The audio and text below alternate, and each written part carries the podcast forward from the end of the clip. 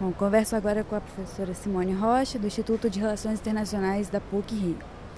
Professora, qual foi o maior impacto que o genocídio de Ruanda teve sobre as organizações de ajuda humanitária? Talvez uh, o maior impacto, a maior lição que as agências tenham uh, tirado dessa situação foi uh, a necessidade de se manter o mais possível distante da política envolvida nas determinadas situações. A ajuda humanitária foi, no início, durante a realização do genocídio, na verdade, utilizada como um álibi para a inação política internacional, para a falta de resposta internacional. E, no fundo, se determinava o que estava acontecendo em Ruanda como uma crise humanitária, quando no fundo era um genocídio, não era uma crise humanitária. A crise só veio acontecer meses depois com o grande fluxo de refugiados para a Tanzânia e para a República Democrática do Congo.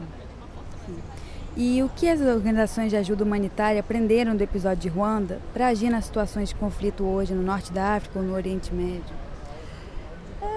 Fundamentalmente isso, mas eu acho que houve um aprendizado não só em Ruanda, como ao longo de todos os anos 90, sobre uh, o quanto as agências humanitárias uh, pedem ou solicitam uh, soluções ou intervenções políticas ou militares. Na verdade, uh, algumas agências nas diversas crises se manifestaram pedindo publicamente, internacionalmente, uh, ou uma solução política determinada ou uma, ou uma intervenção militar para por fim a uma certa situação, quando no fundo a história vem mostrando que Uh, nada é tão simples assim, né? Que no fundo as intervenções militares, sobretudo, às vezes chegam tarde, como foi o caso de Ruanda, elas não necessariamente conseguem se manter imparciais e neutras, que é o desejo dos humanitários para que possam trabalhar, e uh, às vezes o, uh, a execução do, da parte mais humanitária, propriamente dita, dessa dessa intervenção acaba perdendo relevância face